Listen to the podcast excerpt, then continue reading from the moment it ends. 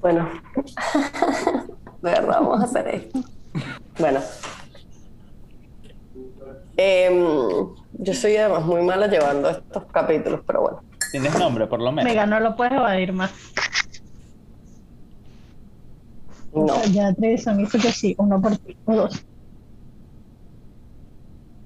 Uno. No seas exageradas. No, yo hice, yo, yo hice uno por ti. A ver, Eso fuiste tú. Trevisan hizo uno y Jorge hizo otro. O sea, lo más igual. Pero porque hay que ser equitativos y demócratas. Sí, sí, esto es una democracia. We love democracy. Do we? Bueno, I mean, yes. ¿cómo se llama? Hola, somos Jorge Daniela T. Daniela M. Charlotte. Y esto es un podcast de cine. Ojo, solo por esta vez. Somos un grupo de amigos que nos propusimos elegir una película cada semana. Para verla y hablar sobre la temática, aspectos técnicos y otras intensidades. Únete a la conversa. Buenas, buenas. Hola. Hola amiga. Wow, muchas energías para esta película. Bueno, quiero que sepan que este es el mood general. Hoy ha, sido un día, hoy ha sido un día difícil. Hoy ha sido un día difícil. Este Este ha sido un episodio completo. muy complejo y queremos decir que no, no queremos irrespetar para nada esta película. Nos parece que tiene un valor súper importante, pero bueno, entre gustos y colores, realmente no es la película favorita de ninguno. Vale, voy a hacer ese disclaimer de uno, de una vez, pero bueno. Que además Eh, la seleccionaste antes de que la viéramos en general. Entonces como que nadie la había visto. Estaba ya siendo, tenía mucho voz de premiaciones. Sí. Entonces entró automáticamente en nuestras listas, pues. Por supuesto, rescatamos muchas cosas de esa película, hay cosas maravillosas, este, pero bueno, como decimos, aquí es una cuestión de gustos, opiniones, así que eh, prepárense para escuchar sobre este podcast, que se llama Podcast de Blues. Entonces, bueno, va un poco también con ese mood, creo yo, de blues, recuerda las pistas de blues. como las pistas de blues. De, Que el de- de señor blues, se. no de blues, pero el bueno. señor se suicidó. No, amiga, eso es no, eso es conspiración una teoría de conspiración. Wow. Eh, pero Yo eso no amo fue el las de- conspiraciones. ese no y fue el el de Art Attack. Attack también. Perdón, Perdón, Los amigos, dos. este es otro po- Bueno. Perdón, amigos, este es otro podcast que estamos No, pero el de Art Attack está muerto. es sobre teorías de conspiración. El de Art Attack falleció. Bueno, va- no vamos por teorías conspirativas por ahora. Ya, vamos ahora necesito para- saber. No, es de- una mentira, es una mentira desde el año de la Cataplus. Bueno amigos, solo los que nos están escuchando, solo para, para que se tengan una idea de lo difícil que ha sido empezar ahorita a hablar de esta película que todavía hasta el sol de hoy estamos procrastinando sobre ella. Estamos, estamos yendo. Hay eh, muchos estamos- factores, hay muchos factores. No solo nos ha costado hoy, hemos tratado de grabar este episodio ya tres veces. Esta es la, Y la tercera vez. Por favor, yo quiero que entiendan y nos tengan un poco de empatía. Esta es la tercera vez que nosotros estamos tratando de grabar una película que a ninguno de los cuatro nos mató y que además durante este día tenemos ya aproximadamente como 55 horas tratando de arrancar este podcast. Este es como el quinto intento de arrancar este episodio, amigos, para que, Y lo- por lo que visto- nos están escuchando. Y por lo visto no lo vamos a arrancar nunca. Bueno amigos, empecemos de nuevo. El día de hoy vamos a hablar de la película Ma Rainey's Black Bottom, estrenada en el 2020. ok. ¿Quieres darnos una sinopsis, amiga Charlotte? Ma Rainey's realmente tiene, como dijimos, no queremos irrespetar a nadie, tiene un valor histórico importante, todo esto lo sabemos y si les gustó la película, pues bueno, vamos a rescatar cosas positivas de la película, pero para que sepan de entrada que no es la favorita de ninguno. O sea, porque al final, en verdad no es que decimos que es mala ni que no, No. nos gusta, sencillamente no, no es como, como se dice en este país, eh, que no es nuestra taza de té, pues. No es la predilecta por ninguno ni es la que ninguno vería o repetiría ver. Pero bueno, realmente tiene cosas que vamos a rescatar muchísimo esta película y su valor dentro de lo que es, de lo que es hoy en día y el- la historia afroamericana que realmente desconocemos un montón y agradecemos que nos introdujeran como a todo este tema porque eh, no sabíamos un montón de cosas que esta película trae a la, visibilidad y a justamente a contarnos esta historia a todos estos grupos que no, no estamos muy dentro de ese nicho o que no conocemos muy en, en- en profundidad. Este, yo lo que quería decir es la película y el documental, porque creo que todos vimos las dos cosas seguidas. Yo aprendí más del documental que de la Y, película. y el documental me parece súper interesante eh, y me parece un buen complemento y acompañante de la película. Sí. Bueno, para no hacer esta introducción más larga de lo que ya fue y desviada, eh, la sinopsis. La película cuenta cómo la tensión entre Ma Rainey, considerada la reina del blues, su agente, su productor y sus compañeros de la banda, se disparan durante la grabación de su nuevo disco en un estudio de la ciudad de Chicago en el año 1927. Ma Rainey's Black Bottom es, es parte de una obra de teatro homónima escrita por August Wilson en 1982. Este eh, escritor es ganador de, de Pulitzer. Eh, realmente su trabajo de vida fue justamente rescatar y contar estas pequeñas cosas de la comunidad afroamericana a través de historias del día a día. Entonces, es una premisa muy interesante y Denzel Washington, que es incluso productor de esta película y de la productora de Fences, eh, se ha tomado el trabajo de, de rescatar estas obras y traerlas al cine. Creo que vamos a ver mucho más de Denzel y de August Wilson de aquí en adelante, porque bueno, es un trabajo que él se tomó. La dirección la hizo George Wolfe, eh, quien tiene eh, experiencia en el teatro y yo creo que cuando la vean va a haber mucho de esa influencia teatral dentro de lo que es esta película. Sí. Es muy teatral, es muy teatral. Perdón, perdón. Hay, hay un hay un pon en esa sinopsis que me dio mucha risa. ¿Cuál? Porque dice, dice, eh, su agente y su productor y sus compañeros de banda se disparan durante la grabación. O sea, las tensiones se disparan. No, like, pero me dio mucha risa. Eso es un pon. Alguien, alguien escribió un pon en medio de esa sinopsis. Bueno, si usted está aquí y vio la película, las tensiones se exacerban. Me da más, me da más aún risa la traducción. Pero bueno, sí, es una situación del día a día, eh, es un momento particular de esta persona y todo sucede alrededor de ese momento. Es una película que dura 94 minutos, o sea, es una película relativamente corta, pero eh, escuchemos las opiniones de ustedes, amigos. Yo puedo empezar con mi opinión, que no sé bien cómo mm, expresarla. A veces a mí me cuesta expresarme. Pero, Seguro. confesiones. por un lado, o sea, es, que te- es que estoy como, como mm, Contrariada. tengo- contrariada.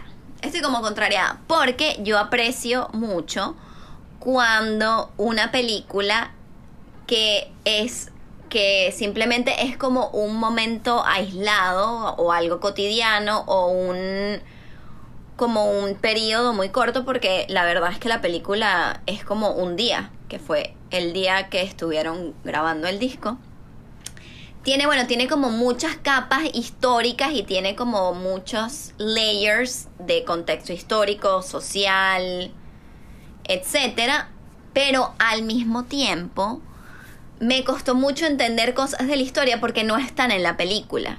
O sea, yo no hice como que ninguna investigación previa, entonces no sabía, qué- o sea, qué, qué, qué esperar, ni sabía de más o menos de qué estaban hablando. Y pude entender mucho más y la pude apreciar mucho más cuando vi el documental.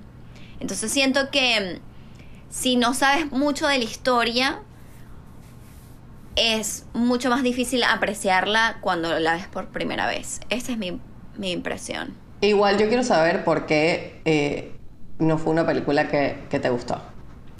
Yo también tengo un conflicto con las películas muy teatrales, a veces. Porque, por ejemplo, me pasó con Fences que ni siquiera la pude terminar de ver. Que es del no mismo sé. autor, ¿no? Que es del El mismo, mismo autor. Y es algo como creo que súper personal, no sé. Pero no, como que no, no, es, no me es tan entretenido em, cuando una película es como muy teatral. O sea, preferiría mil veces ir al teatro, que bueno, no sé, no sé si también como que influyó COVID a la hora de producirla, que obviamente no la podían llevar al teatro. Pero bueno, no sé, como que es muy raro porque al mismo tiempo vi después, que no, hemos, no, no está en nuestra lista, o no sé, vi mm, Malcolm and Marie, Man, que también es súper teatral. No, Malcolm y Em, Marie, la que está en Netflix. la que está en Netflix con Zendaya y el hijo de Denzel. Pam, de nuestro pam. amigo Denzel. Eh, ese también es súper teatral, pero sí pude como que seguirle el hilo y estaba como full invested porque eran, no sé, eran como conversaciones que en las que me sentía bien identificada. Y también es una película bastante teatral, quote unquote, y me gustó, pero entonces, eh, no sé, no sé por qué. Yo, yo diría que no, o sea, no Estoy necesariamente tiene, no necesariamente por lo menos eh, es lo que yo pensaría, no necesariamente tiene que ver con la teatralidad de la película, porque yo a veces creo que la teatralidad puede ser algo positivo. Por ejemplo, a mí, a mí particularmente me gustan mucho las películas clásicas y se manejan en códigos bastante teatrales, pero eh, como que hacer uso de lo mejor del lenguaje cinematográfico si vas a hacer una adaptación cinematográfica, que siento que es lo que no pasa en esta película. Y eh, también como diría mi compañero cuarto, o sea, una cosa es una cosa y otra cosa es otra cosa. Fin de este podcast. Gracias amigos por haber venido a escucharme. Eh, ¿A qué se no, lo que- refiere tu amigo? lo que quiero decir es que hay que separar cosas. O sea, evidentemente no puedes remover el valor em, cultural, el valor histórico y todas las connotaciones que tiene la película.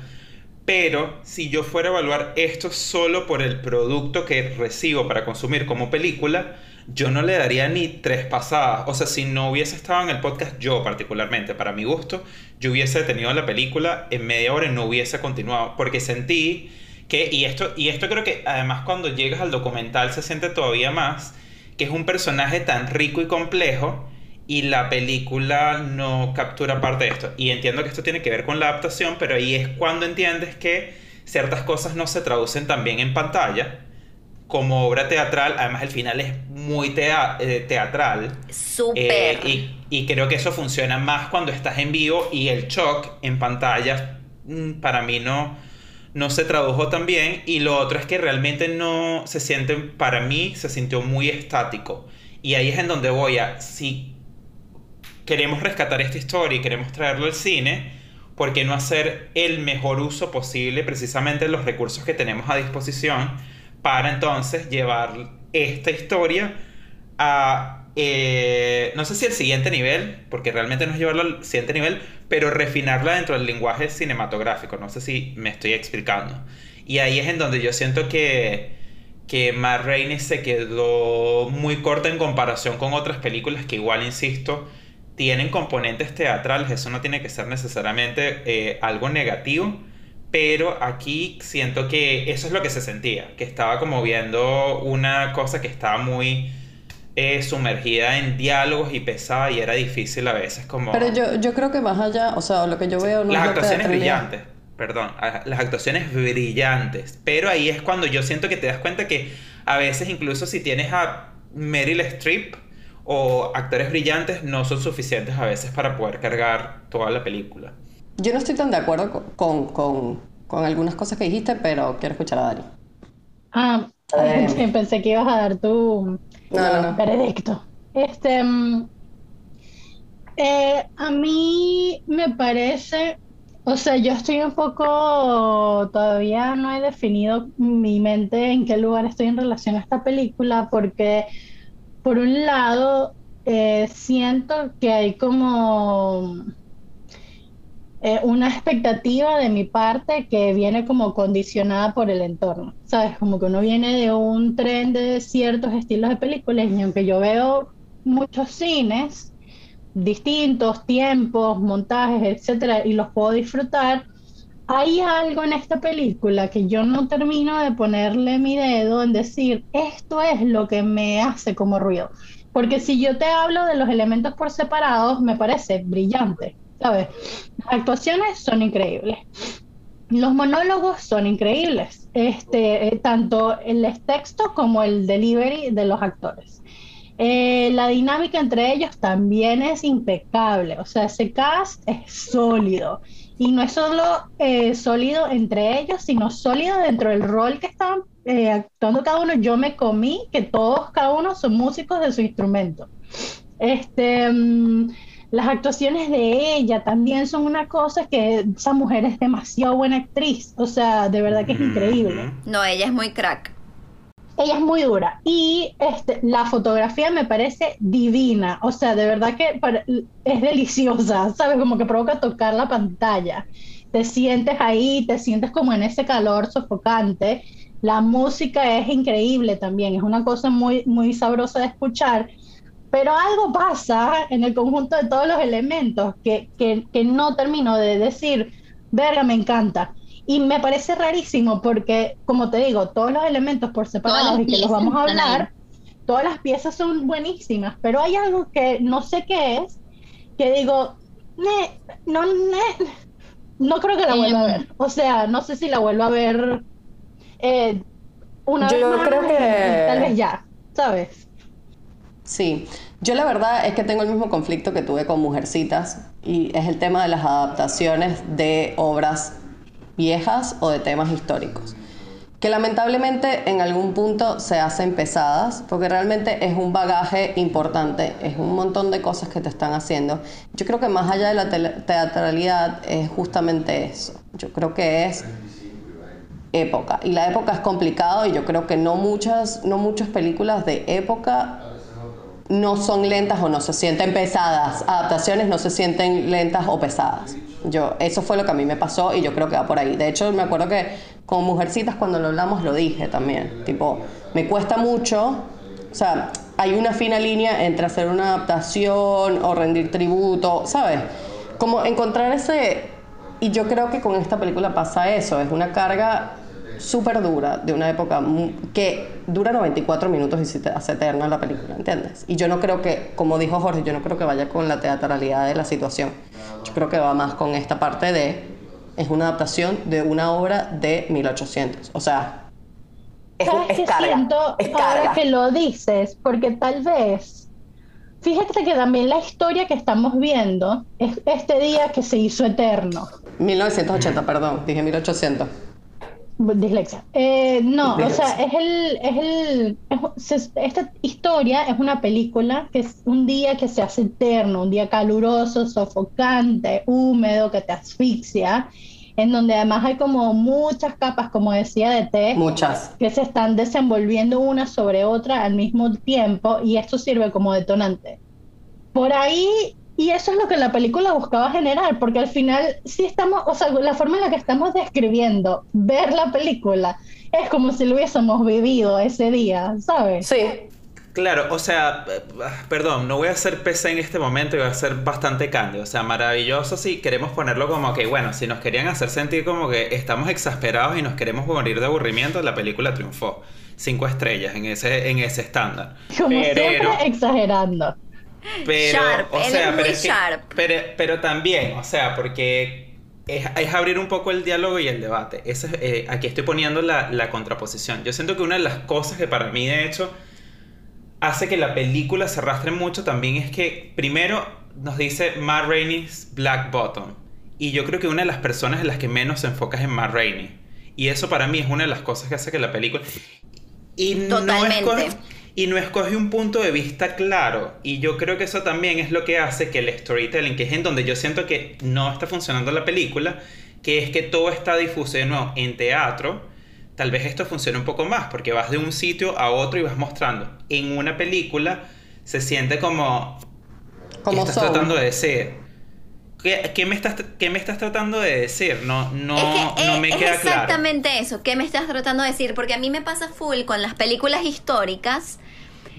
Me pasa full con las películas históricas que, que estoy como invested en el, en el acontecimiento y me hacen investigar. O sea, me meto en Google y veo qué, qué fue lo que pasó. O sea, o no sé qué tan accurate es la película. Pero en esta como que salí como que, es que no sé, esto es ficción, esto pasó.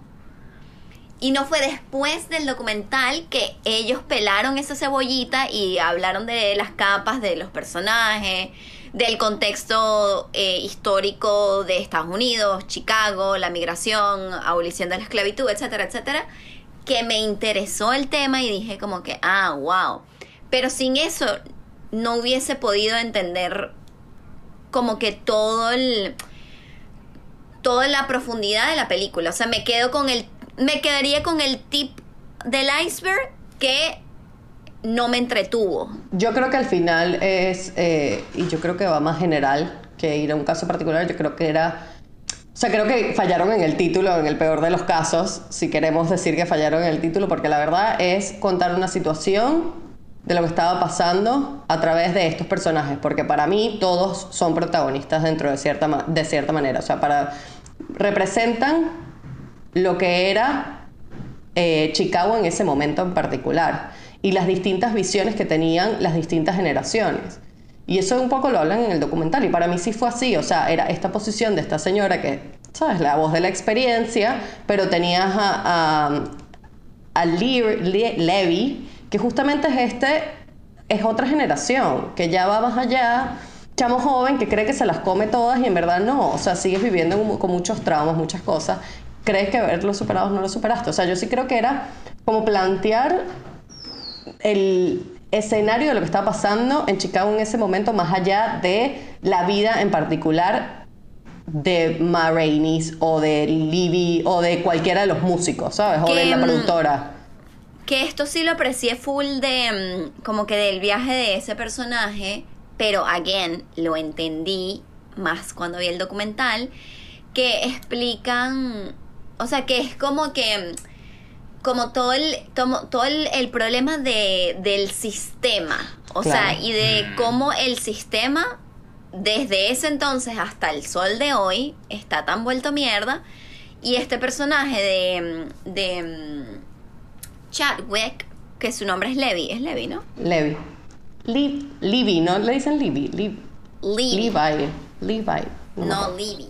Bueno, el punto es que él, o sea, como él es de esa, forma parte de esa nueva generación, o sea, él decía, si yo hago esto A, B, C, D, E y yo sigo todos estos pasos, se me tiene que dar. O sea, porque yo estoy siguiendo la, como que las reglas. Entonces, mi línea, exacto, y por lo tanto, esto equals a voy a tener éxito. O sea, se me va a dar. Y cuando al final de la película te encuentras como que tú puedes hacer todo bien, pero hay todo un, un sistema que está vuelto mierda. Y es como, eso sí, eso sí, Esa esa parte parte. Que hay una sí. discriminación racial frontal una- y que solo porque eres este afroamericano no vas a tener la oportunidad y jódete. Y jódete. Y esa, eso sí. mm, Y tienes en sí me contraposición gustó full. A Ma Rainey, que justamente ella entiende el sistema, se maneja dentro del sistema y dice, ¿sabes qué? O sea, yo sé que tú te estás sacando provecho de mí, pero tampoco, claro. Exacto. Ha tenido una estrategia para tener el sistema en- que funcione para ella. Claro, y se da cuenta de esto, entonces también tienes a este co- eh, en contraposición a este personaje, lo cual para mí lo hace una película bastante balanceada. Estoy de acuerdo contigo, ella no es la protagonista, para mí. La protagonista son absolutamente cada uno de los personajes, porque está el otro que cree en Dios, está O el otro que se cuida, está el otro que cuando va a comprar Coca-Cola es todo un tema, está, o sea, para mí es... a- Re- realmente es una, es una buena pregunta hacerse quién es el punto de vista principal y es interesante, no sé si esto también traerlo contexto para, para quienes no lo saben, pero esta fue la última eh, película de Chadwick porque estaba enfermo de cáncer durante la filmación y tristemente falleció.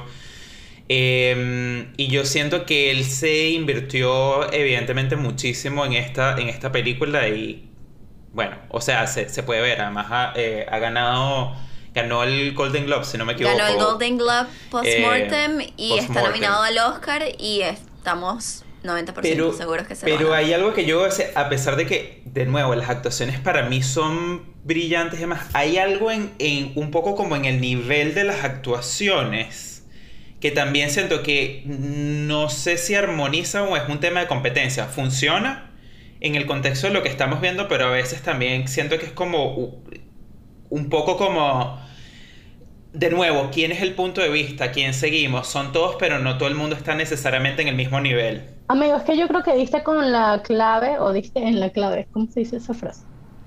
Diste en, en el No clavo. es en el clavo. Ah, wow. no había clave. Verga, estaba hablando pero mal. Diste en el clavo con eh, eso, o sea, cuando lo dijiste, creo que me terminó de hacer clic, que eso lo que me falta es justamente la perspectiva. Desde dónde estoy viendo esto y qué es lo que estoy viendo. Y conecto con lo que decía Charlie de Mujercitas, porque justamente también iba a hacer ese comentario, de que también creo que es como un tema de debate interesante, porque hay adaptaciones que se adaptan tantas veces que ya son como un producto cultural y la gente sabe qué es lo que está yendo a ver y justo está yendo como a consumir el remake de eso que ya conoce. Pero Y, esp- y espera ver eso también. O sea, esperas Ajá. Y espera eso. ver, exacto, y espera ver lo que ya conoce. Es como una cosa muy de nostalgia y, y como otras cosas que entran en juego ahí.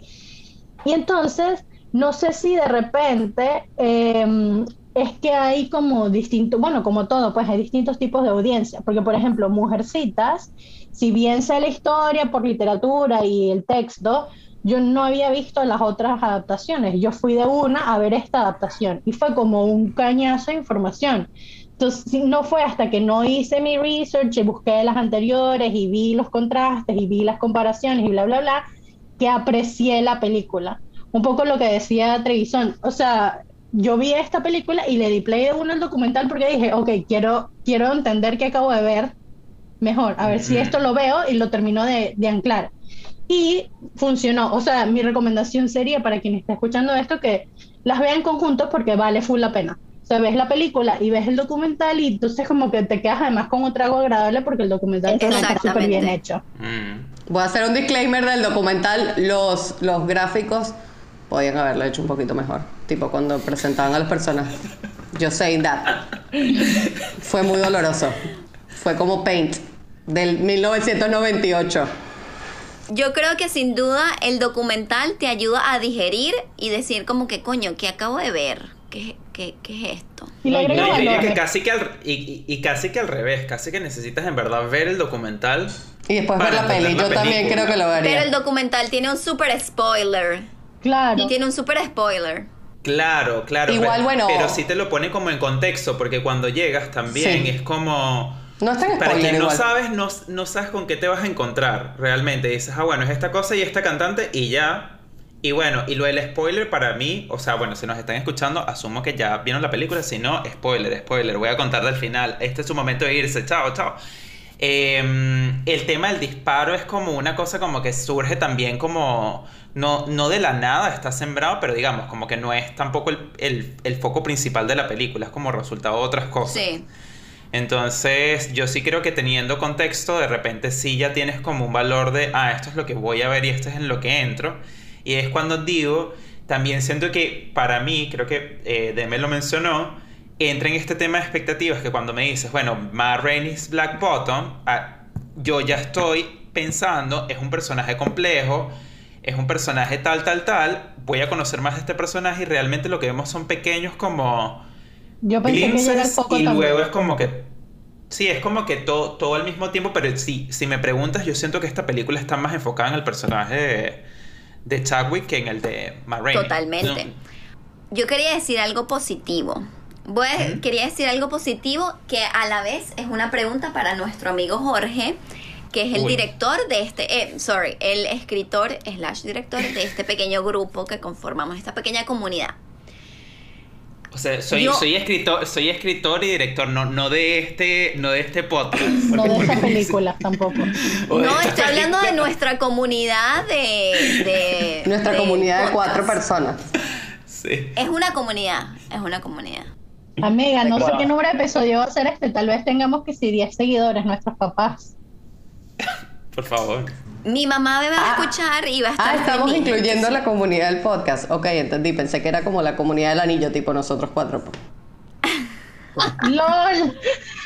Yo Wow. estaba incluyéndonos a nosotros cuatro, pero bueno, voy a extender la invitación a todos los que nos estén escuchando, las cinco personas que están escuchando este podcast.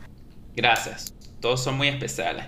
Todos son muy especiales y los valoramos a todos. Pero hay algo que a mí me parece súper difícil en el cine, tanto como escribirlo como traducirlo a, o sea, como Mm. ejecutarlo, y es hacer una historia de un momento aislado. Porque Mm. cuando nos enseñan, a veces, por lo menos estoy hablando de mi, de, de mi experiencia, cuando nos enseñaron en guion y esta, te enseñan toda estructura de guion, es como mucho más, se te hace, no sé, como más fácil. O, o siempre mi mente va directo a un inicio, un em, des- de- Desarrollo y un desarrollo desenlace. y un desenlace.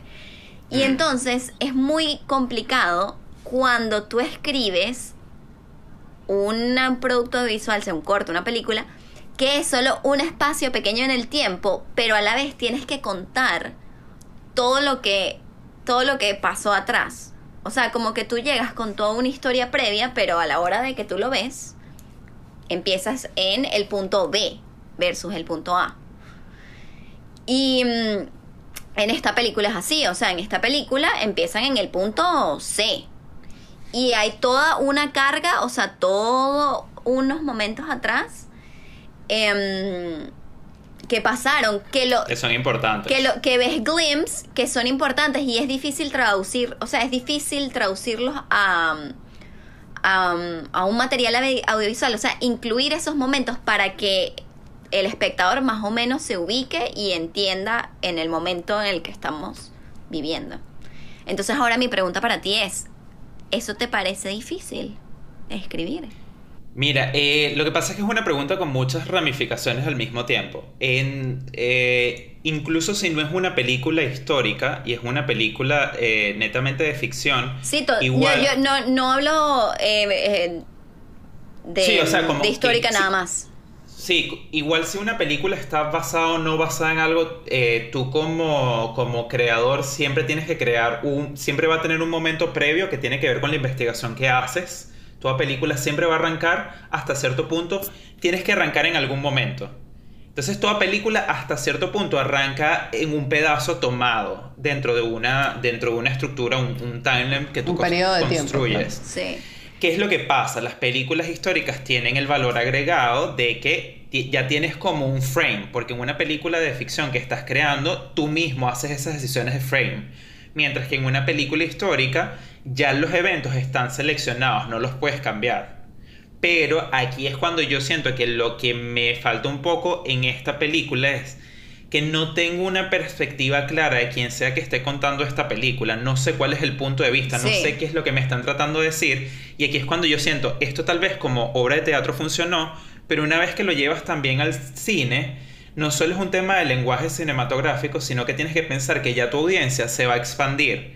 Y no todo el mundo va a saber de qué, El de qué me estás hablando. No todos venimos, no todos somos Pero norteamericanos, no todos ahí yo voy a, incluso voy a diferir un montón, porque yo creo que a nivel, y creo que esta película lo logra mucho, a nivel cinematográfico tienes un montón de herramientas que no necesitas necesariamente, o sea, tienes un montón de herramientas para que no necesariamente tengas que explicar todo un contexto histórico para eh, poder poner ese hecho aislado de cierta manera, o, ese hecho en específico, o sea, nada más con el vestuario con el set design, con lo que es este em, la manera en que se habla, todo lo que es dirección de arte, todo lo que es producción, em, los tiros de cámara, presentar una situación, presentar todo lo que es los carros, no sé qué, toda esa parte influye y te da simplemente te da todo el contexto que tú necesitas saber, porque claramente te ubica en el lugar y el momento en donde estás, Chicago de 1920, o sea, Bueno, y Claro, no solo claro, eso, Charlie, sino que pero- también muestras en la película los elementos que son importantes para la historia que vas a contar. O sea, ponte que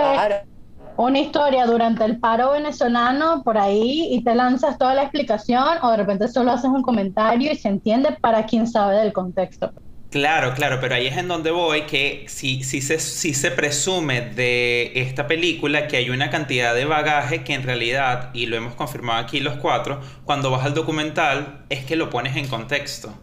¿Me entiendes? O sea, sí, yo puedo entender evidentemente por los por Pero el para mí no es design trabajo del demás. director, para mí no es trabajo del director. O sea, yo creo que si uno hace un poquito más de research, o sea, No, bueno, para mí eh, no eh, es que te eh, tiene que decir Chicago de 1920 tiene que ver y te quien explico, esta es la migración. Pero además la presenta, además presenta un montón de cosas porque está la tienda, habla de la migración, hay Está la papeles, tienda. hay, ¿cómo se llama? Eh, news. O sea, hay, hay un collage de, de, de, de las noticias, de lo que se está haciendo. O sea, sí se te parece. A, a mí no me parece que esta película carece de contexto. Más bien me parece que sí te presenta los elementos necesarios para ubicarte en el espacio y tiempo que está.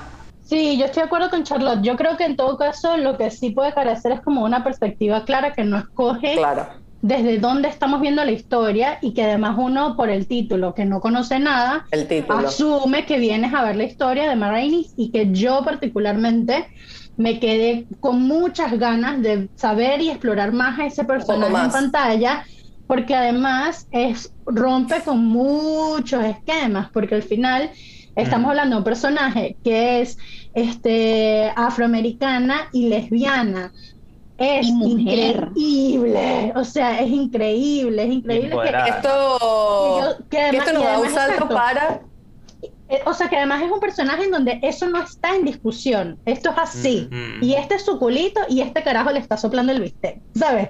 Entonces, este, como que tal vez por preferencia personal, eh, que es como un dramón, este, me, me habría encantado como entrar un poquito más allá, si bien disfruté lo que vi, o sea, como que el drama que vi también lo disfruté, pero sí siento que, o sea, como que siento que parte de la crítica de la película venía también a ser esto de un el mundo de los hombres, ¿no?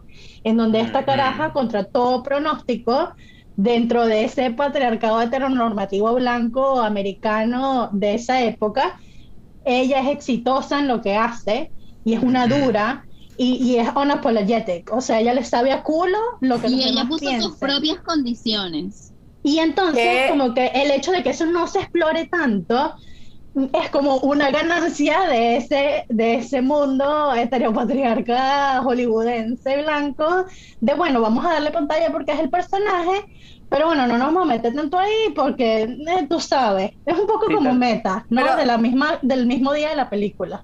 Sí, tal vez, ah, no sé si, si Charlotte iba, iba a hacer un bridge, pero lo que quería decir para cerrar este punto es que tal vez no sé, no sé si me expliqué por completo, pero lo que quiero decir con el tema del contexto es, si hay un contexto, eh, digamos, histórico y demás, pero hay algo en la película que yo siento que todavía, no, todavía lo que no entiendo, o, o tal vez esta es la forma de explicarlo, todavía no entiendo por qué me tienen que importar estos personajes.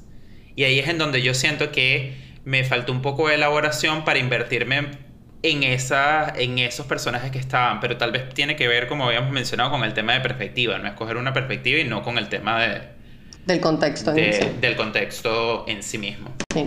Bueno, no, que quería hacer un, un- un puente justamente hablando de este personaje que lo hace Viola Davis y empezar a hablar un poco de las actuaciones, porque realmente este personaje en 94 minutos muestra una cantidad de capas, igual que el de, el de mm, Chadwick, que realmente eh, poder pasar por muchas etapas y muchos sentimientos en 94 minutos Ujú.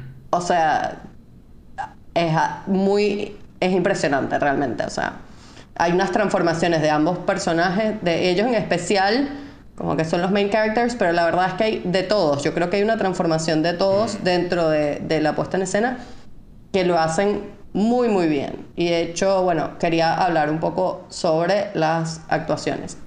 Démosle unas felicitaciones especiales a nuestra amiga Viola Davis. Increíble. Es la primera mujer afroamericana con más nominaciones en los Oscars en la historia. Uh, Kudos to her. Es impresionante. Ella de Pero es verdad trabajo Ella es de verdad es una mostra, es muy Es buena. muy crack, es muy crack. puede ser tan, tan vulnerable como quiere y tan tough como quiere en, en el mismo momento. O sea, Eh, tiene No, y se mucho, eh, mucho rango. Tiene mucho tiene, rango. tiene mucho rango. se, tra- claro. se transforma de personaje a personaje. Y yo creo que por más que te da un glimpse de quién es Ma Rainey's, yo creo que te da bastante información sobre ella en muy poco tiempo.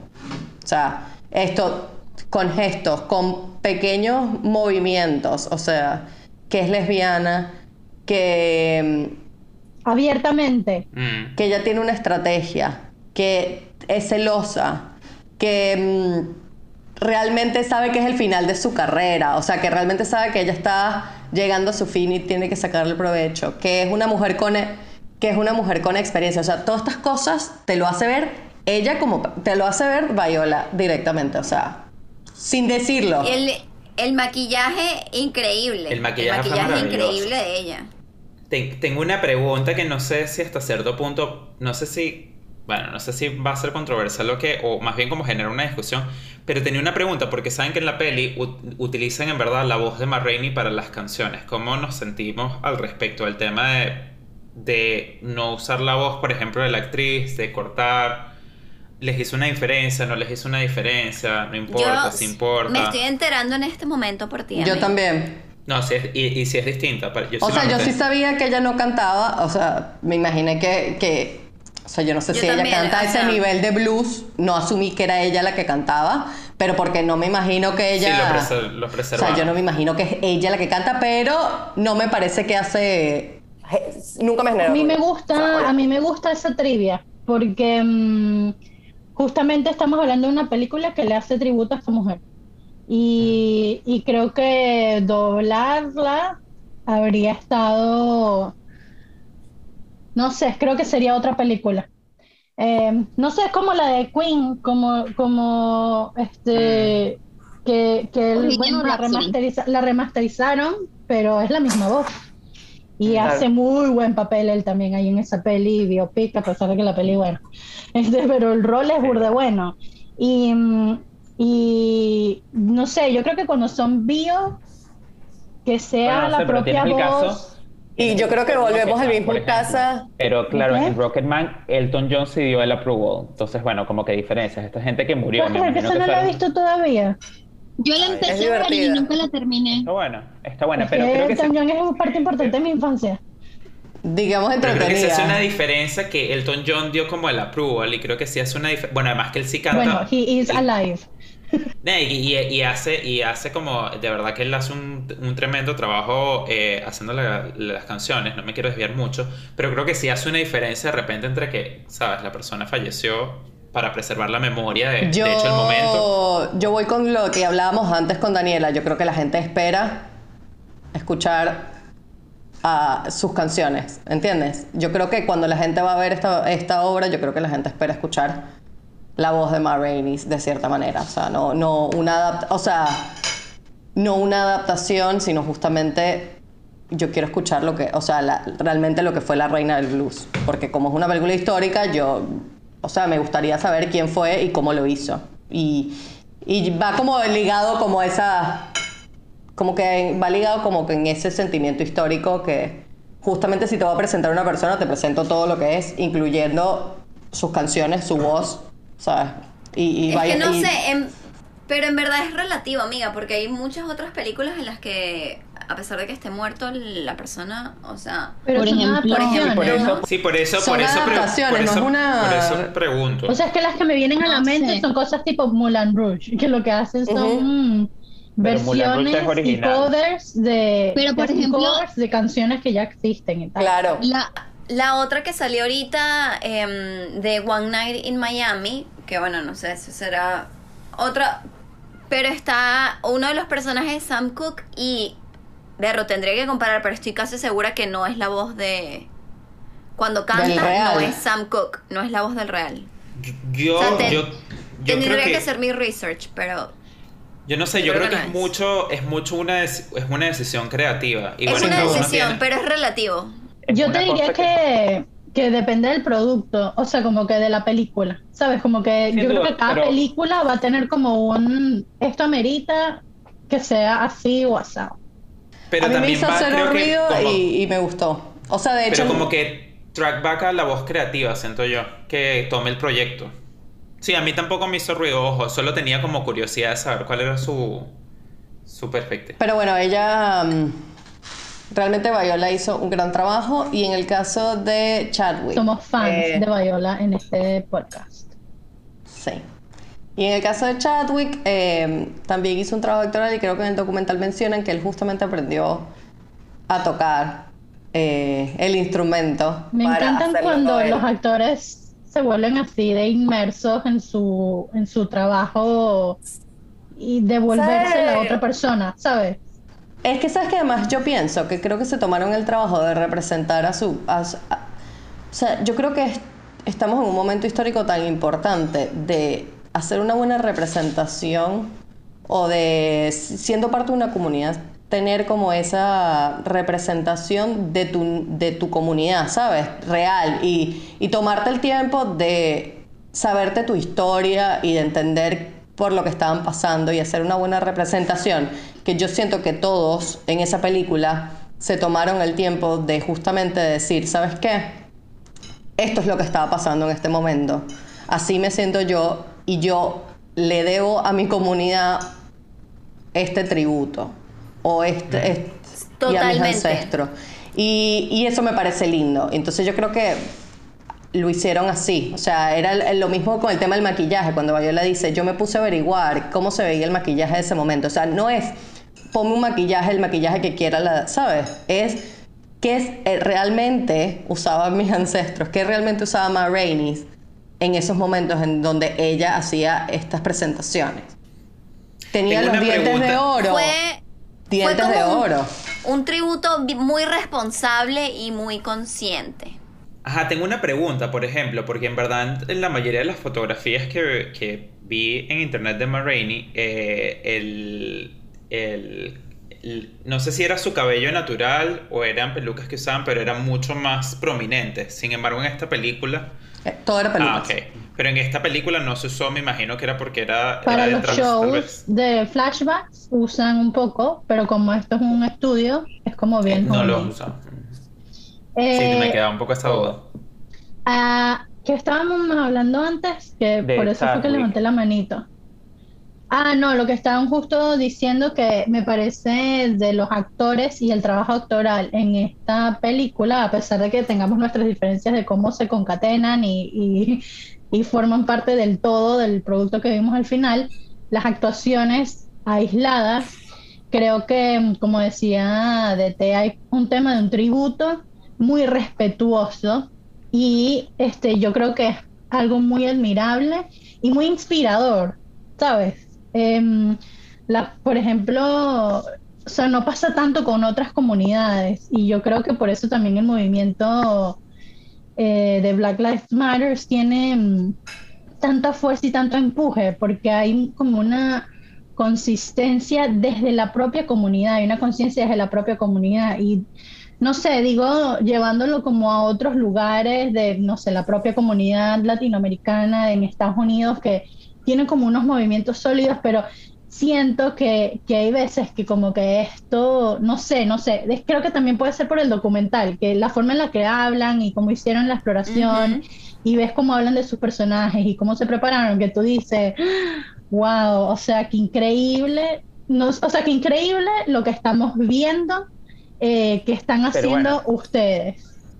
Distintos viajes también. O sea, como que cada comunidad tiene como un viaje distinto y una trayectoria distinta. Entonces también. Sí, bueno, es una sea, como- historia, es una historia diferente, pues, son distintos Eh, tipos de sí, Y, y te voy a decir eh, otra cosa que rescato justamente de esto, hablando un poco del proceso, que en el documental dicen, bueno, realmente eh, la historia de los afroamericanos no se no hay, no está escrita en un libro de historia, no está escrito en ningún lugar, está escrito a través de este tipo de obras de teatro, está escrito en el blues, que es justamente lo otro que vamos a hablar de la música, porque realmente tenían que encontrar la manera de contar su historia, que no era la, la vía legal. Y que Denzel tome la oportunidad de, de retomar estas obras, de hacerlas visibles, de que comunidades como la nuestra, que nosotros cuatro nos enteremos de toda esta parte de la migración, de toda esta parte de lo que estaba pasando en ese momento particular histórico,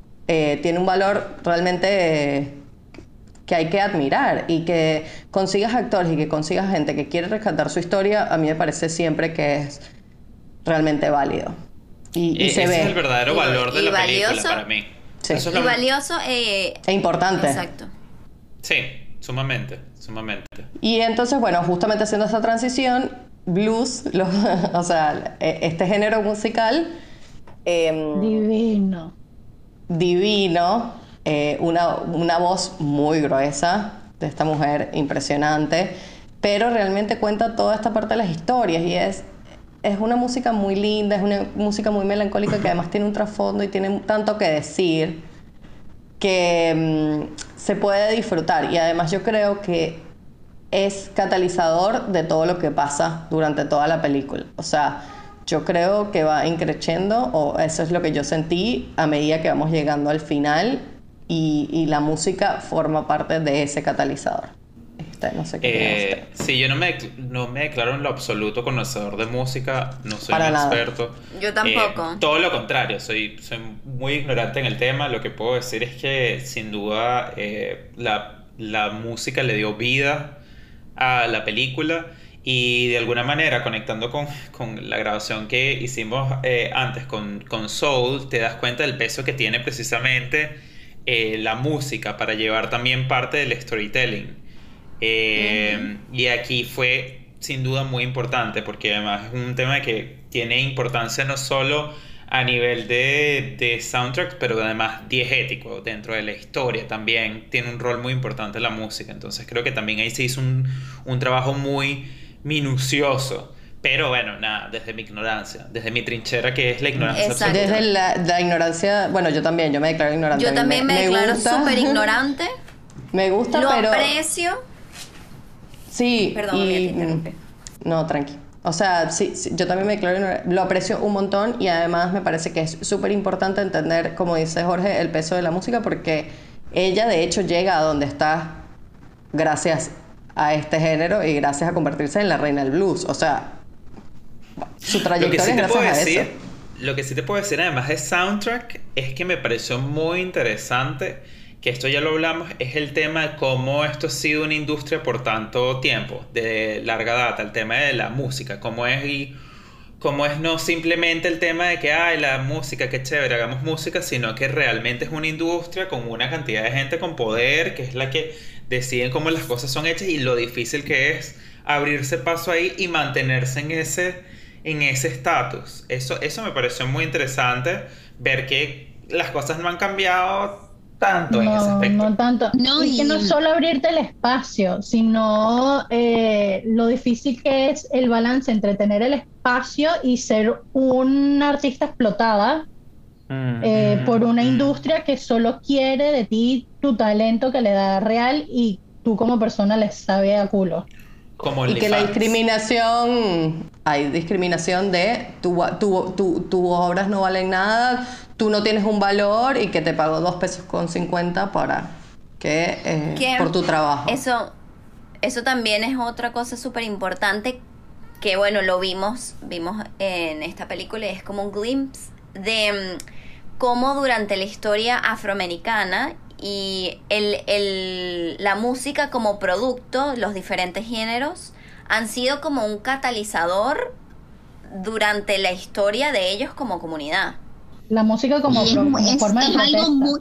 Exacto, como forma, no, y como forma de protesta, como producto, resultado de opresión, o sea, como que ha sido, es, ha sido y, Y como, es y, y como un elemento muy- cultural también. muy importante em, dentro de esta comunidad. Porque ellos lo, ellos lo dicen, o sea, como que em, ustedes consumen nuestra música eh, como un, como un recurso histórico. O sea, Igual, sí, sin duda, no, o sea, yo creo que lo hablamos un poquito desde la superficie. Sabemos que el tema de la música para los afroamericanos tiene un, mil capas y realmente, bueno, tiene un valor y no solo, yo creo que no solo un valor cultural, sino, bueno, justamente esto, tiene... em, es un símbolo dentro de ellos mismos de, de- algo que además puede ser una posibilidad o una oportunidad, como también puedes eh, salir tipo este tipo de cosas, o sea, aparte de sentirse estafado, de, de- de que bueno, de que hay apropiaciones culturales que, que no le corresponden a otras comunidades basado en esto, o sea, sentirse explotado Entonces, claro, Pero- tienes. Es, es como una, una bolsita Son muchas de cosas. millones de cosas. Sí. Que, Ustedes vieron, Pero, pero que ustedes además, vieron de The Green Book. No, Ajá.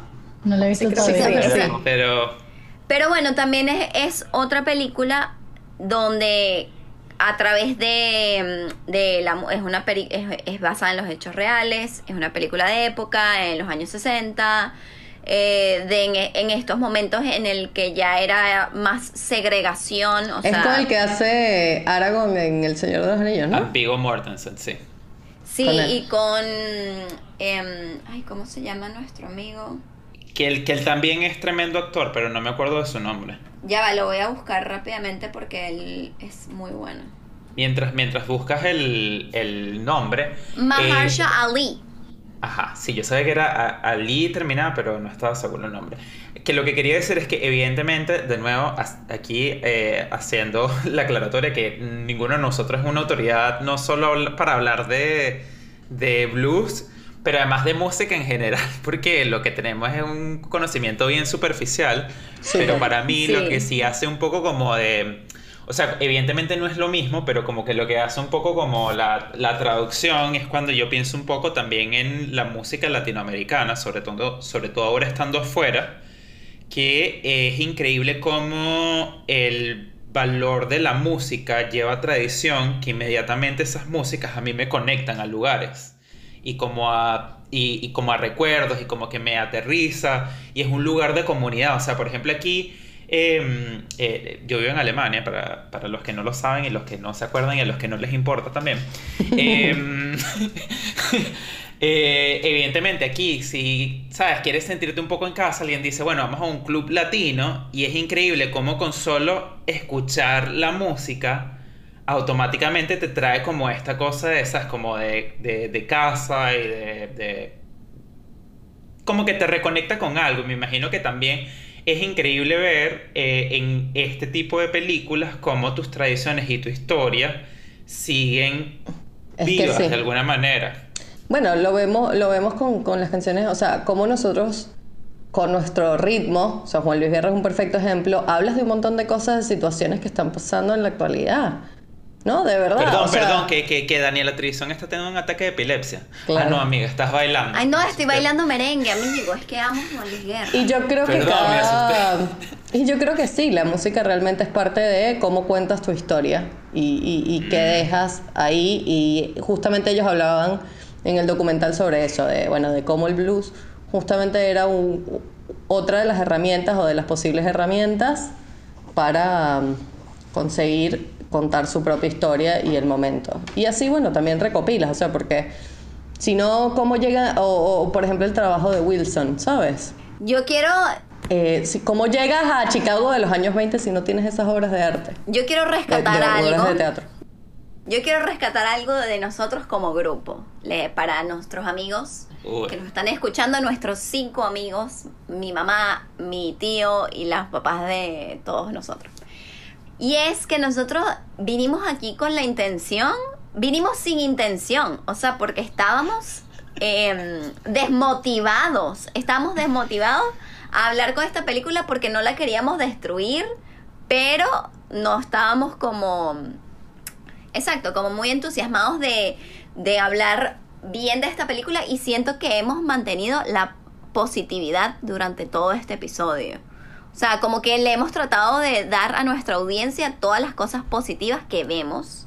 Pero no ¿De la de dar, porque tampoco es que es una obligación de nosotros darles No, no es una obligación, pero digo que estoy... de alguien. Digo que estoy eh, un poco orgullosa, pues. Y bueno, solo quería decirles eso, pues, que, que estoy muy orgullosa. Amiga, yo quería hacer como eh, la misma acotación de otro lado, que es que me parece interesante justamente cómo el sabor que nos dejó la película igual nos trajo a una conversación en la que hemos explorado un montón de cosas que sí nos encantaron eh, de lo Totalmente. que vimos. Y yo creo que ese mensaje igual me lo llevo para muchas otras cosas que hemos mencionado en otros episodios, que es que a veces vemos películas que de repente no son de nuestro gusto o que nos puedan parecer que son una completa basura, pero siempre, siempre hay algo que sacar de ahí, porque al final hay un grupo de gente que trabajó para hacer eso. Muy duro para hacer eso. Y no, Y- no solo, no solo eso, pero además quisiera acotar que, eh, que lo importante también es que abrimos el, el diálogo. Yo creo que el diálogo es la parte importante porque las opiniones son válidas y a Y veces con como que- respeto, diálogo y con, con respeto. respeto. Porque ten- lo, lo hemos dicho en muchos episodios y lo voy a y lo dijimos en este episodio y lo voy a volver a repetir. Y es que, amigos, nosotros no tenemos la verdad. Nosotros esta es nuestra humilde opinión. Pero mm, no quiero que, que se quede, que, que entren a nuestro más. podcast pensando que nosotros sabemos más, ni que porque a nosotros no nos haya gustado X o Y película, esa película sea mala. En la villa del entretenimiento hay espacio para todos. Entonces, bueno, Del entretenimiento, el arte y la cultura. así es, así es, se tenía que decir y se dijo. Y dentro de nuestra ignorancia, y dentro de nuestra ignorancia, siento que he aprendido hoy un poco más del asunto. Entonces, bueno, solo les quería agradecer a mis amigos ignorantes por enseñarme. Amiga, yo quería retomar el punto de que estaban hablando de la música como vehículo de la cultura de una comunidad. Y mm, este, a mí me da risa porque una de las cosas que yo, bueno, les he compartido antes a ustedes y a otras personas, em, el reggaetón es parte importante de nuestra cultura. Y yo presencié el nacimiento de ese género musical. Y en su momento estaba muy eh, metida, digamos, en la onda. Llegó un momento en donde pasé a ser del lote que decía, ay, reggaetón, fo, y escuchaba puras vainas anglosajonas, pero Nunca he dicho eso, nunca. yo nunca Yo. he dicho como muy, pero sí tenía un poco esa opinioncita, ¿sabes? Estúpida, es que uno crece, uno madura, uno madura. Yo solo, a mí solo me pasó, a mí solo me pasó em, cuando escuché Felina por primera vez, un icono de em, una canción icónica de del este género, reggaetón clásico. de este género pionera eh, del género, que dije como que, ay, ¿qué es esto? Gata salvaje, ¿qué es esto? Mejor escucho Britney Spears. Pero después, em, la semana siguiente me dejé llevar y fui a una fiesta donde pusieron Felina y Gata Salvaje y Me encanta Y nos fuimos por este, No hubo vuelta este atrás, no hubo vuelta negro. atrás. Amiga, pero a donde iba es que en el momento en el que yo pisé este país, que este país es Inglaterra, lo único que yo he escuchado en repeat es puro reggaetón. Y es una cosa que me lleva como lo que decía Jorge, que es como un poquito que te conecta como, como con casa, ¿sabes? Porque al final me lleva como a esos lugares cómodos de mi adolescencia y son como una forma también de expresar la cultura, pues porque al final tú te pones aquí a bailar con gente, reggaetón, o les muestras o les enseñas y qué sé yo, y para ellos es como que, uh, qué interesantes esos sonidos de tus tierras.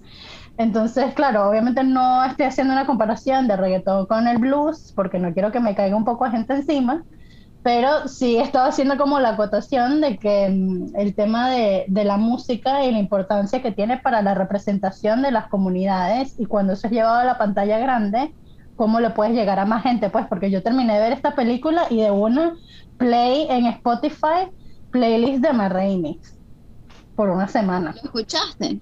Claro, es que es Ujú. increíble, es muy bueno, es muy sabroso. It's true. Em, bueno, en el aspecto técnico, esta película tiene, mm, tiene mucho que rescatar. Ya hablamos de la música, hablamos un poquito del arte, del maquillaje y de la fotografía. Em, quiero recordarles a nuestros amigos, este mm, radio escuchas, en el momento en el que estamos grabando en este episodio, en el momento en el que estamos grabando este episodio, no sé cuándo va a salir, pero hoy que lo estamos grabando solo sabemos las nominaciones de los Oscars. Y esta película tiene cinco nominaciones. Una para Viola Davis, una para Chadwick, una para como mejor película. Producción, ¿Tiene production para mejor película? ¿No? Yo siento que no. Tiene production design, makeup, Ay, tiene costume. Ya, no tiene mejor película. Eso. No tiene, no tiene mejor No, Ah, pel- este, este episodio va a salir aproximadamente en junio. o sea, ya no han pasado dos meses en los Oscars, pero. Bueno, pero bueno, eh, Pero este recapitulando, recapitulando, para usted que lo está escuchando desde el futuro, Desde el futuro, sepa que hoy estamos diciendo exacto, en algún momento esto era todo lo que sabíamos sobre las nominaciones de esta película, curioso, ¿no? Pero no importa, porque además en, en tiempos de corona todo es como un mismo día, solo con pequeñas Sí. pausas, entonces no importa si es pasado, ¿Qué presente, es el futuro, tiempo? ¿Qué es el tiempo? inverso, anymore? metamorfo, azul, Em, bueno, yo creo que lo último que nos quedaría un poco para hablar sería em, también, que, que lo hemos mencionado, fue la parte de, la, de production design, de vestuario, maquillaje y el tema de la fotografía, que en mi opinión, eh, que lo hablamos en algún momento cuando hablamos del contexto, yo creo que está muy bien armado justamente para darte el contexto que es y muy bien merecido los premios. Creo que realmente hicieron un gran, gran, gran trabajo. Eh, a nivel de cinematografía, a nivel de, de fotografía, de representar lo que es ese día caluroso, que realmente casi que de, de- desierto, con que te sientes encerrado, claustrofóbico, realmente lo logra muy, muy bien, con esos matices como de, de blanco, como con amarillo, naranja bien, bien poderoso.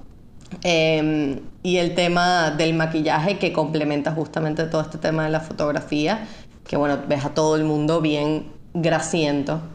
Eh, entonces creo que hicieron un, un súper gran trabajo y se merecen esa nominación. La, la textura, o sea, yo casi que se, se transporta el sentimiento de sudor a, Yeah. a la pantalla. O sea, es como que si tocas la pantalla yo siento que me hubiese salido sudor del dedo. O sea, como yo que- también siento que es demasiado Como que bueno. Como que el, el mascara goop lo sentí que déjame ayudarte como, Y- a mover. Y de hecho complementa mucho el mood de esta película de justamente todo lo que, lo que pasó en un día, la tensión, el estrés, o sea, como que solo El lo clima. exacerba, lo exacerba y esto gracias a la impecable fotografía y, y- y maquillaje y vestuario que realmente... Sí, hay ciertas sensaciones que no se pueden trasladar al cine, como el olor, la temperatura. Y mm, siento que se, se, se sintió el calor, o sea, a través de la pantalla, a pesar de que es algo que, bueno, uno como espectador sin duda no puede sentir. Pero el maquillaje contribuyó demasiado a entender que esa gente estaba sudando a la gota gorda. It was hot. Y was hot. Em, Mm, y hubo- Yo creo que es muy pulcra la, la cinematografía y, y el diseño de producción. Creo que es impecable. Em, y en la cinematografía, aunque es muy conservadora, Mm. o sea, no tiene como, digamos, em, gran. gran parafernalia, tiene unos momentos que, que tú dices, wow, ok, estamos, nos lleva de aquí para allá. Siento que forma parte también como de, del mood de los actores. De la conversación. Se siente casi como un personaje más. Y de hecho, eh, en la última escena hay unos grandes, la cinematografía lo hace muy bien. O sea, te- es un momento muy tenso. Y bueno, de hecho yo creo que la última escena es un, un gran, una gran muestra de la dirección de fotografía porque realmente la planimetría o los movimientos de cámara durante esa escena a mí me parecieron que estuvieron muy bien y que em, fueron como en sintonía con el, lo que iba a, a suceder en ese momento. Entonces, Ajá, pero pregunta, tengo pregunta aquí. ¿Les sorprendió, no les sorprendió? ¿Lo vieron venir, no lo vieron venir? Yo como no, no sé si lo vi venir. O sea, cuando una vez que lo vi fue como que, ah, ok, this makes sense. Pero no sé, no vi, no vi venir esto, o sea, como que la película iba a ir para ese lugar. Yo tampoco sí, lo, ¿no? lo vi con un final tan radical. Yo no lo vi tan radical como lo que sucedió. Yo sabía que eso iba a pasar. Claro, pero desde antes no sabes, pues. No, antes, bueno, antes yo O sea, que pensaba la que iba a meter película una va a mano, aterrizar pues. ahí, pues. Yo pensaba, bueno, nada, le meter una mano.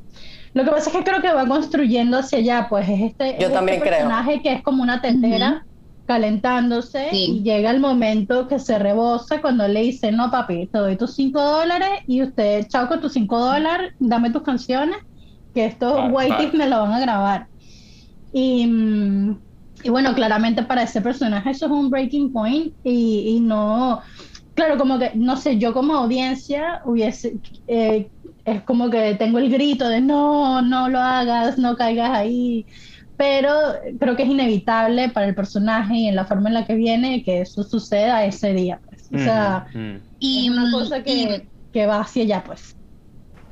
Y lo más duro, lo más duro para mí como ver como espectador, que podría asumir que tiene muchas connotaciones históricas, sociales, en las cuales no me voy a meter porque no es mi lugar, pero lo más duro fue como, como la tetera rebosó y el perjudicado fue alguien de su, de su banda.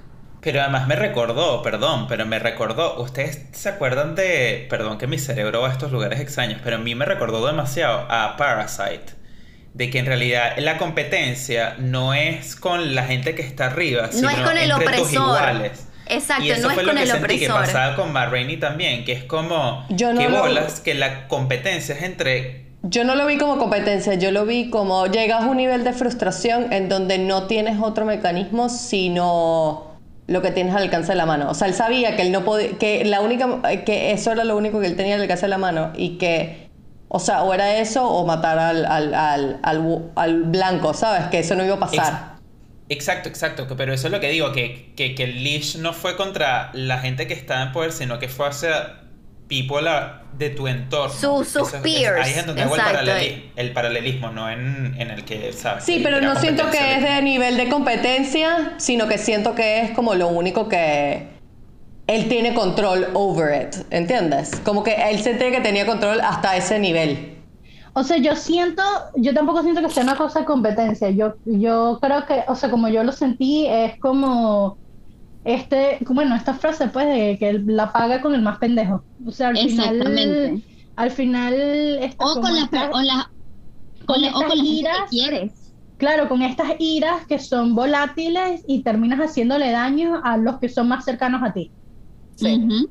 Que bueno, que Eso- pasa, o sea, desde lo verbal, pues, cuando nos, cuando eh, los adolescentes que le mentan la madre a los papás, porque es una cosa en donde son unos entornos y unos ambientes de tanta confianza y afecto, que bueno, que, que explotan, pero bueno, llevado a los límites de la violencia, en este caso, terminas por matar a, a una persona que, que además ves en su cara de inmediato que no es su intención. O sea, Para nada, claro. es, él no Eso me tenía la pareció intención, súper que es duro. lo más duro, pues, porque al final no es como que él tenía la intención ni siquiera de ir a matar al No. carajo que lo engañó. Él, él solo no, no halla, no se halla a sí mismo en, en- De la frustración, en la desesperación, literal. Derrota. Amiga, ¿volviste? Sí, o sea, como que él no puede She's con la desilusión y cómo le rompen su, su burbuja. Para mí es lo que- que- que es lo que frustración con desesperación. Para mí frustración con desesperación, con este... Es que le volvieron verga su mm, objetivo de vida. O sea, como que él ha estado tan unilateralmente enfocado en este peo y que esto es lo que a él le va a demostrar que su vida vale y tiene sentido. Y lo mandan al foso por 5 dólares. Y de que él puede contra el sistema, de que él, Exacto, él, él va a ser creía el que, él va a podía demostrar. contra el sistema. Claro. Que el, eh, ¿Cómo se llama esto de mm, cuando n- no ya cuando pierdes el control, cuando no puedes hacer nada? Impotencia. Impotencia. Yo creo que eso es el momento, o sea, cuando él mata es un momento de impotencia en no hay nada que yo pueda hacer. Sí, es un tema impulsivo, sin duda es un tema impulsivo, porque además es muy difícil. Claro, es- obvio. Con un trauma, que además te lo plantean, ese trauma. Ajá, es muy sea, difícil saber exactamente qué es lo que lo activa, pero igual como que lo que me sigue sorprendiendo es que la ira va hacia gente de tu entorno y no y creo que eso también en sí mismo es como un statement que es eh, esta cosa, bueno, sí, impulsiva con todas las motivaciones y demás, pero al final, bueno, como dijeron, como que los que terminan pagando los platos rotos son los más pendejos, pues que también están, que también es como que, que iba a ser, o sea, el señor que te, o sea, el-. Bueno, más indefenso, sense. imposible. O sea, Que además dentro de todo yo creo que va por ese lado, porque además era como el mento. O sea, era el que los que más o menos lo guiaban a él dentro de esto, ¿sabes? Eran los que eran como un punto de conciencia o que fueron durante toda la película, ¿sabes? Como los papás o mentores de cierta manera de este niño de no hagas esto, no te metas con esto, no seas irrespetuoso, como tratando de guiarlo y al final, bueno, pasa lo que tenía, lo inevitable.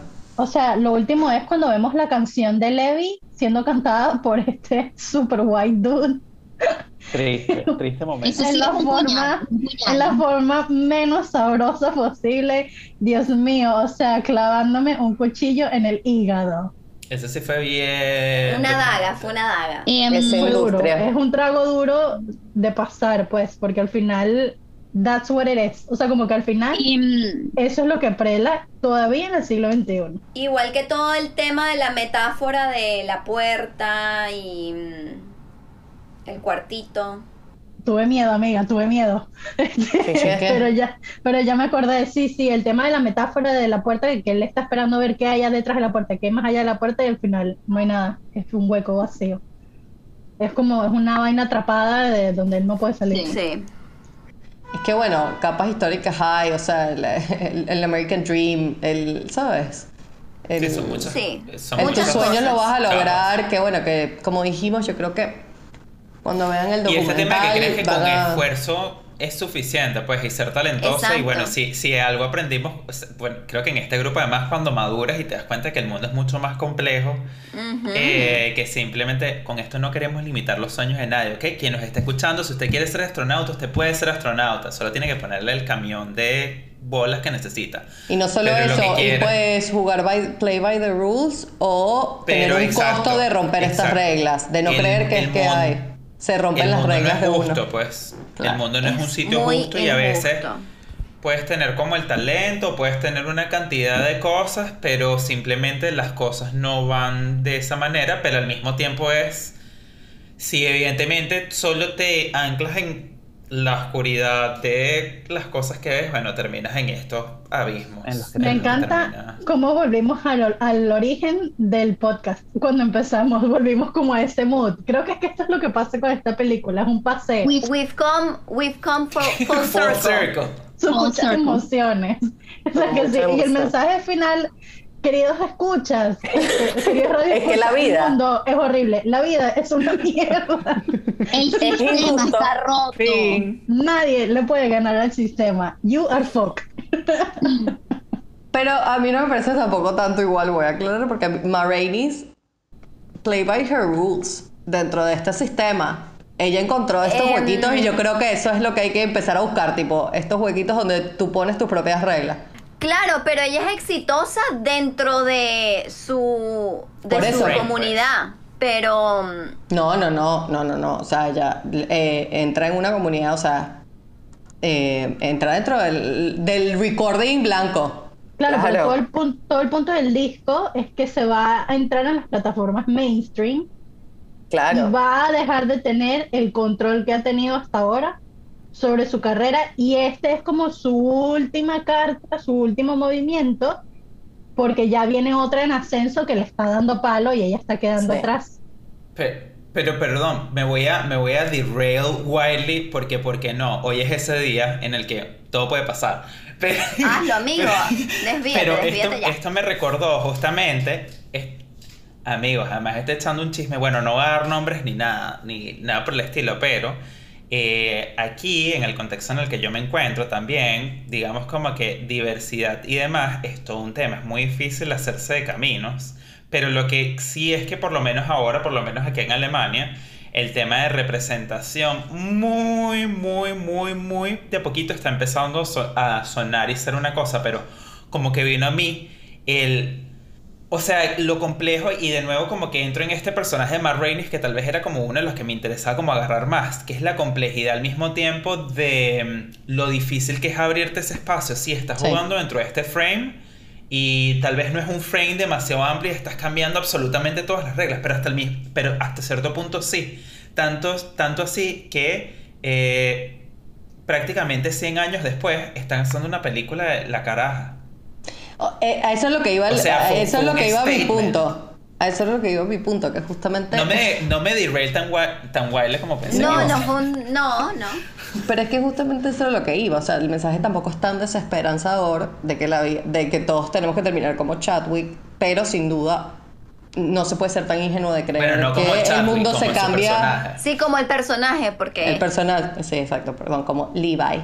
Eh, de que, pero tampoco ser tan ingenuo de creer que, eh, de que todo se logra con esfuerzo. O sea, realmente uno tiene que entender que hay contextos, que hay un montón de, de fuerzas de Mm, mayor y que bueno, y que uno tiene que empezar a conseguir como esos huecos para lograr lo que uno quiere o sin duda play by the rules y bueno, conformarte con esa vía de seguir las estructuras que, que plantea el mundo en sí. O sea, es como Porque esos este no solo es un porque este no solo es un podcast de un podcast de cine y de blues, pero también un podcast de empoderamiento, ¿ok? y de la vida y de filosofía Y de la vida y consejos y sí se puede.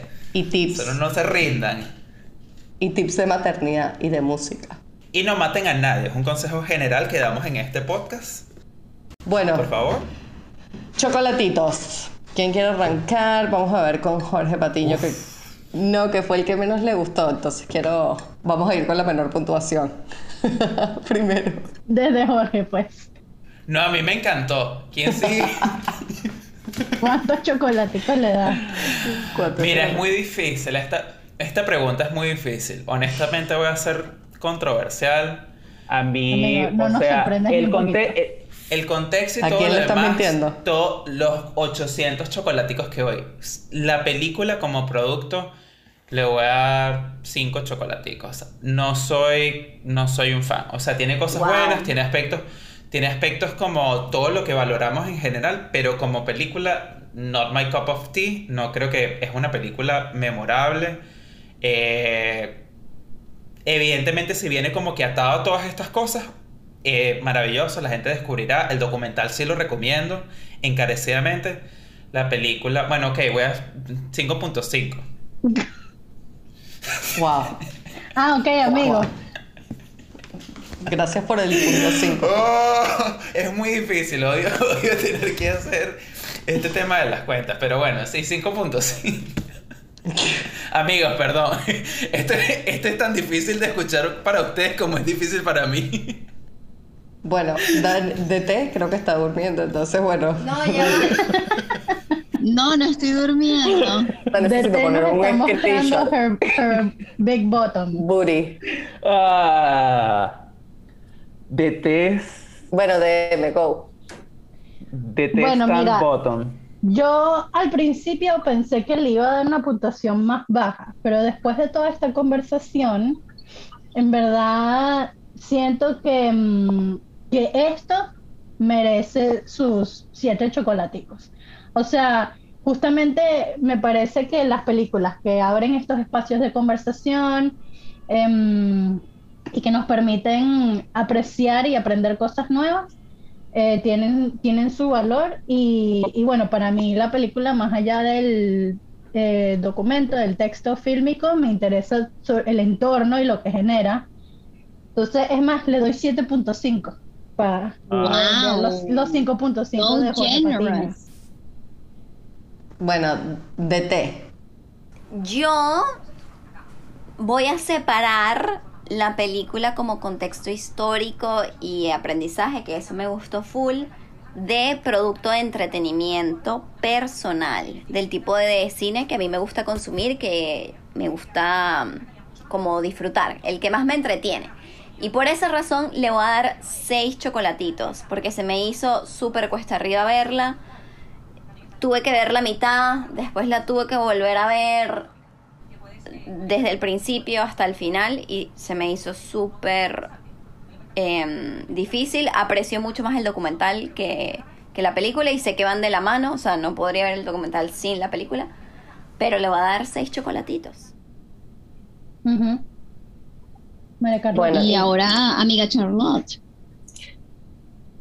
La verdad yo no voy a decir, bueno, creo que ya hay una opinión bastante de, de películas históricas, no es mi, mi, mi favorito, realmente a mí me cuestan un montón, me- se me hacen pesadas, pero me parece que tiene un valor, las actuaciones son muy buenas y creo que es una pieza en sí, por más que justamente no vimos la perspectiva desde quién, yo sí creo que, que es una obra muy completa.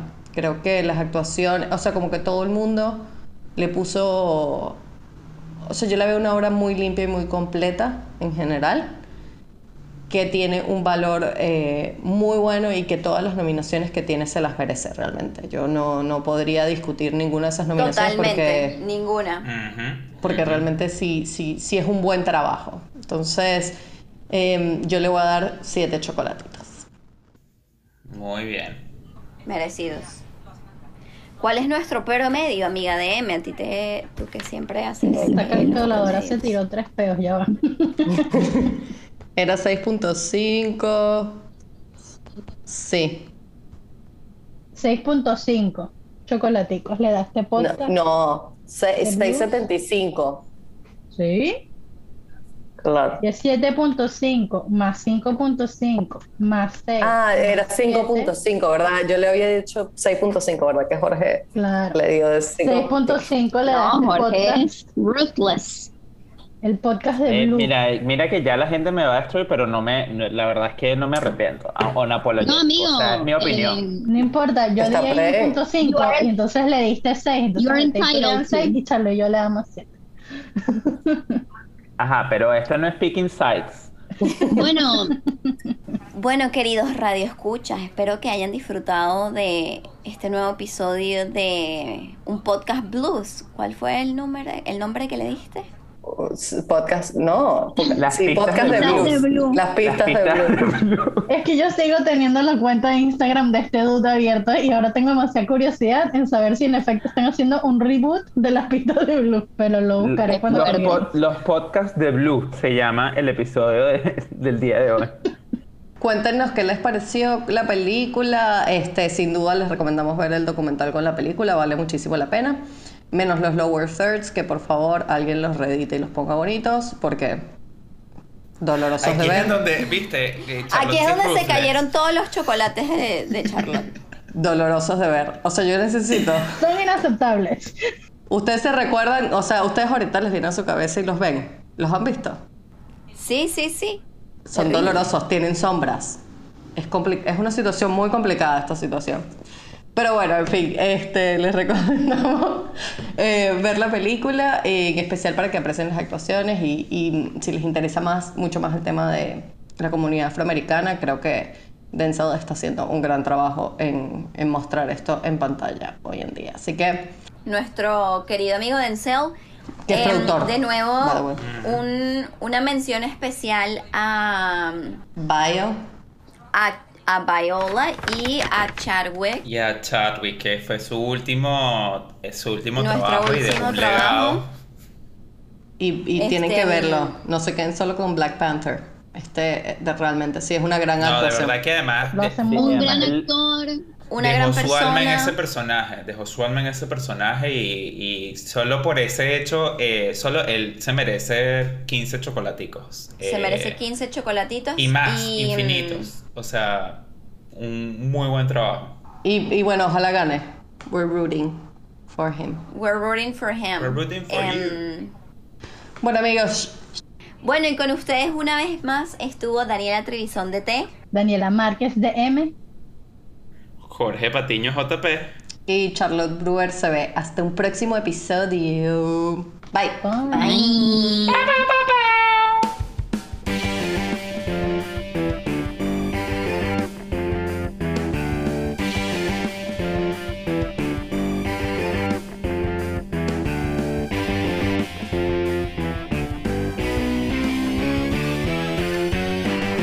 Y si no le quiero poner nombre al podcast, No le Coño, pero, pongas. tú, pero tú también, pero si todo el mundo le está poniendo un nombre. pero es que ya me aburrí del juego. Ñuela. Está hater. A, to- a todas estas, no, lo que eh, tienes la dilla, no crees nada. A todas estas, no se supone también que nosotros, lo que pasa es que nosotros no hemos salido, ¿no? No sé cuándo vamos a salir, pero a todas estas no se supone que todo este juego era hasta que alguien nos diera un nombre ganado. Claro. Claro. Sí, lo que pasa es que esto también hemos corrido esa salió. arruga. Lo que pasa es que Procrastination Nation. ese debería ser el nombre del podcast, ahí lo tienes, Procrastination Nation. Ahí lo tienes, ahí lo tienes. ¿Sabes que me gusta ese nombre? Te puedo decir. Si no está tomado, Bueno, métele. Me dio demasiada risa. Así es como empieza Charlo a deshacerse de la vaina. Empieza de a poquito, entonces alguien dice, bueno, ya, yo lo hago. ¡No! Te conozco.